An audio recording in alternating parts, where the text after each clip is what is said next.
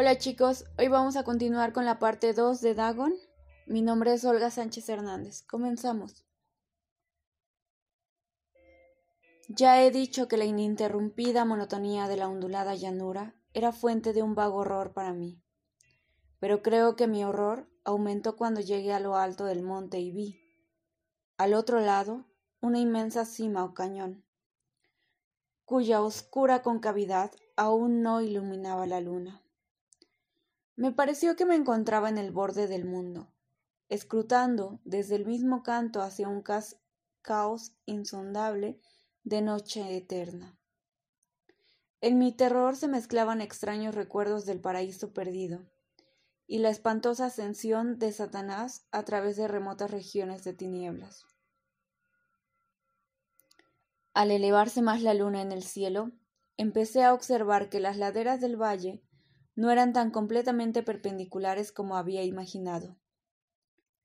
La roca formaba cornisas y salientes que proporcionaban apoyos relativamente cómodos para el descenso, y a partir de unos centenares de pies, el declive se hacía más gradual. Movido por un impulso que no me es posible analizar con precisión, bajé trabajosamente por las rocas hasta el declive más suave, sin dejar de mirar hacia las profundidades estigas donde aún no había penetrado la luz. De repente me llamó la atención un, objeto singular que había en la ladera opuesta, el cual se erguía enhiesto como a una centenar de yardas de donde estaba yo objeto que brilló con un resplandor blanquecino al recibir de pronto los primeros rayos de la luna ascendiente. No tardé en comprobar que era tan solo una piedra gigantesca, pero tuve la clara impresión de que su posición y su contorno no eran enteramente, disculpen, obra de la naturaleza. Un examen más detenido me llenó de sensaciones imposibles de expresar pues pese a su enorme magnitud y su situación en un abismo abierto en el fondo del mar, cuando el mundo era, era muy joven, me di cuenta, sin posibilidad de duda, de que el extraño objeto era un monolito perfectamente tallado, cuya imponente masa había conocido el arte y quizá el culto de criaturas vivas y pensantes. Confuso y asustado, aunque no sin, cierta emoción de científico o de arqueólogo, examiné mis alrededores con atención. La luna, ahora casi en su cenit, asomaba espectral y vívida por encima de los gigantescos peldaños que rodeaban el abismo, y reveló un ancho curso de agua que discurría por el fondo formando meandros, perdiéndose en ambas direcciones, y casi lamiéndome los pies donde me había detenido. Al otro lado del abismo, las pequeñas olas bañaban la base del ciclopio, en cuya superficie podía distinguir ahora inscripciones y toscos relieves.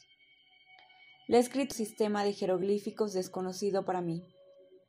Distinto de cuantos yo había visto en los libros, y consciente en su mayor parte en símbolos acuáticos esquematizados tales como peces, anguilas, pulpos, crustáceos, moluscos, ballenas y demás. Algunos de los caracteres representaban evidentemente seres marinos desconocidos para el mundo moderno, pero cuyos cuerpos en descomposición había visto yo en la llanura sumergida del océano. Sin embargo, fueron los relieves los que más me fascinaron, claramente visibles al otro lado del curso del agua. A causa de sus enormes proporciones, había una serie de bajorrelieves cuyos temas habrían despertado la envidia de un, de un doré. Creo que estos seres pretendían representar hombres, al menos cierta clase de hombres. aunque aparecían retosando como peces en, en las aguas de alguna gruta marina, o rindiendo homenaje a algún monumento monolítico, bajo el agua también. No me atrevo a descubrir con detalle sus rostros y sus cuerpos, ya que el mero recuerdo me produce vaídos, más grotescos de lo que podría concebir la imaginación de un Paul o de un Bulwer. Eran detestablemente humanos en general, a pesar de sus manos y sus pies palmeados, sus labios espantosamente anchos y flácidos, sus ojos abultados y vidriosos, y demás rasgos de recuerdo menos agradables. Curiosamente, parecían cincelados sin la debida proporción con los escenarios que servían de fondo, ya que uno de los seres estaba en actitud de matar una ballena de tamaño ligeramente mayor que él. Observé, como digo, sus formas grotescas y sus extrañas dimensiones. Pero un momento después decidí que se trataba de dioses imaginarios de alguna tribu pescadora o marinera, de una tribu cuyos últimos descendientes debieron de perecer antes que naciera el primer antepasado del hombre Dun o Neandertal. Aterrado ante esta visión inesperada y fugaz de un pasado que rebasaba la concepción del más atrevido antropólogo, me quedé pensativo mientras la luna bañaba con misterioso resplandor el silencioso canal que tenía ante mí. Entonces, de repente, lo vi. Tras una leve agitación que delataba su ascensión a la superficie, la entidad surgió a la vista sobre las oscuras aguas. Inmenso, repugnante, aquella especie de polifemo saltó hacia el monolito como un monstruo formidable y pesadillesco, y lo rodeó con sus brazos enormes y escamosos, al tiempo que inclinaba la cabeza y profería ciertos gritos acompasados. Creo que enloquecí entonces. No recuerdo muy bien los detalles de mi frenética subida por la ladera y el acantilado, ni de mi delirante regreso al bote varado, Creo que canté mucho y que reí incesantemente cuando no podía cantar. Tengo el vago recuerdo de una tormenta, poco después de llegar al bote. En todo caso, sé que oí el estampido de los truenos y demás ruidos que la naturaleza profiere en sus momentos de mayor irritación.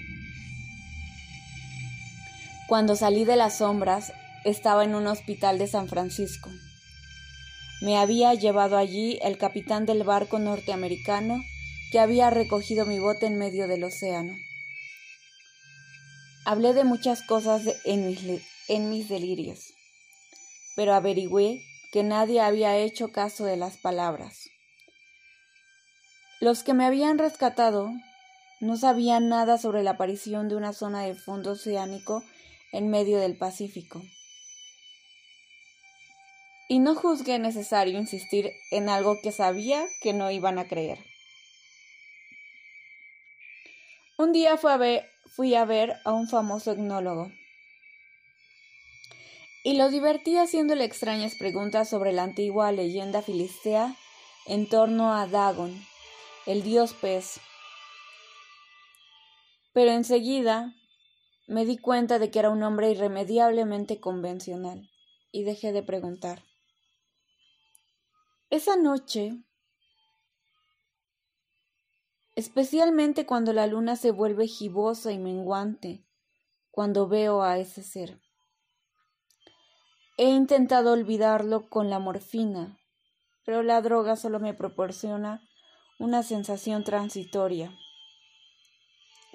Y me ha atrapado en sus garras, convirtiéndome irrevisiblemente en su esclavo. Así que voy a poner fin a todo esto. Ahora que he contado lo ocurrido para información o diversión desdeñosa de mis semejantes, muchas veces me pregunto si no será una fantasmagoría un producto de la fiebre que sufrí en el bote a causa de la insolación.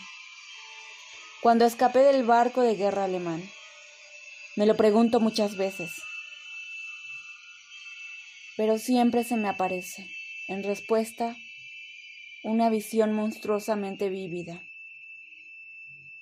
No puedo pensar en las profundidades del mar sin estremecerme ante las em, espantosas entidades que quizá en este instante se arrastran y se agitan en su lecho fangoso, adorando a sus antiguos ídolos de piedra y esculpiendo sus propias imágenes detestables en obeliscos submarinos de mojado granito. Pienso en el día que, me, emerjan de las olas y se lleven entre sus garras de vapor humeantes a los endebles restos de una, de una humanidad exhausta por la guerra. En el día en que se hunda la tierra y emerja el fondo del océano en medio del universal pandemonio.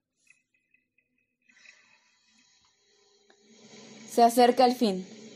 Oigo ruido en la puerta, como si forcejeara en ella un cuerpo inmenso y resbaladizo. No, no, no me encontrarán. Dios mío, esa mano, la ventana, la ventana. Muy bien chicos, con esto terminamos Dagon. Nos vemos la próxima semana.